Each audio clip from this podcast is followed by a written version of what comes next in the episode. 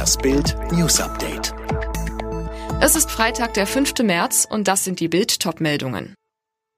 Lockdown-Verlängerung, aber weitere Öffnungen. Was gilt jetzt eigentlich alles? Heidi Klum so hart wie selten. Tränen beim Topmodel umstylen. Bundesrat stimmt über Hilfen in Corona-Pandemie ab. Lockdown-Verlängerung, aber weitere Öffnungen. Was gilt jetzt eigentlich alles? Wer soll da durchsteigen? Bund und Länder haben Mittwochnacht nach neun zähen Gipfelstunden die in der Corona-Geschichte bislang kompliziertesten Lockdown-Regeln beschlossen.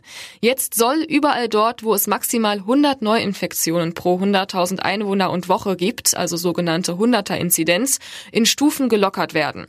Das ist derzeit in sieben von acht deutschen Städten und Landkreisen der Fall. Aber Notklauseln können die Lockdown-Uhren zurückdrehen, sollten die Fallzahlen steigen. Und am 22. März kommt das gesamte Regelwerk wieder auf den Prüfstand.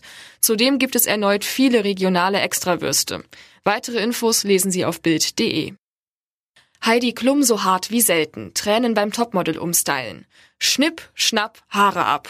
Eins haben alle bisherigen Staffeln von Germany's Next Topmodel gemeinsam. Die große Umstyling-Aktion verbreitet jedes Mal Angst und Schrecken bei den Kandidatinnen. Das war auch am Donnerstagabend nicht anders. Diesmal entschied sich Heidi Klum nur einige der Mädchen radikal umzustylen.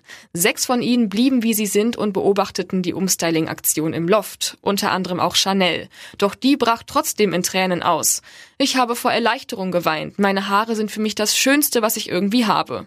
Für die übrigen Kandidatinnen war Heidi Klums Entscheidung dafür so hart wie selten. Der Bundesrat stimmt heute über weitere Corona-Hilfen ab. Geplant ist ein 150 Euro Kinderbonus. Außerdem wird der ermäßigte Mehrwertsteuersatz auf Speisen in der Gastronomie verlängert. Und Unternehmen und Selbstständige sollen ihre Verluste in der Corona-Zeit mit den Gewinnen aus dem Jahr 2019 verrechnen dürfen. Zum ersten Mal hat ein EU-Land die Ausfuhr von Corona-Impfstoff blockiert. Italien hat den Export von 250.000 Dosen AstraZeneca-Impfstoff nach Australien verhindert. Möglich macht das ein System zur Exportkontrolle, das die EU Ende Januar wegen Lieferengpässen eingeführt hatte. Der Bundestag stimmt heute über eine Modernisierung des Personenbeförderungsgesetzes ab. Damit sollen Fahrvermittlungsdienste wie Uber regulär zugelassen werden. Das Taxigewerbe protestiert vehement gegen das Gesetz. Die Unternehmen beklagen einen unfairen Wettbewerb.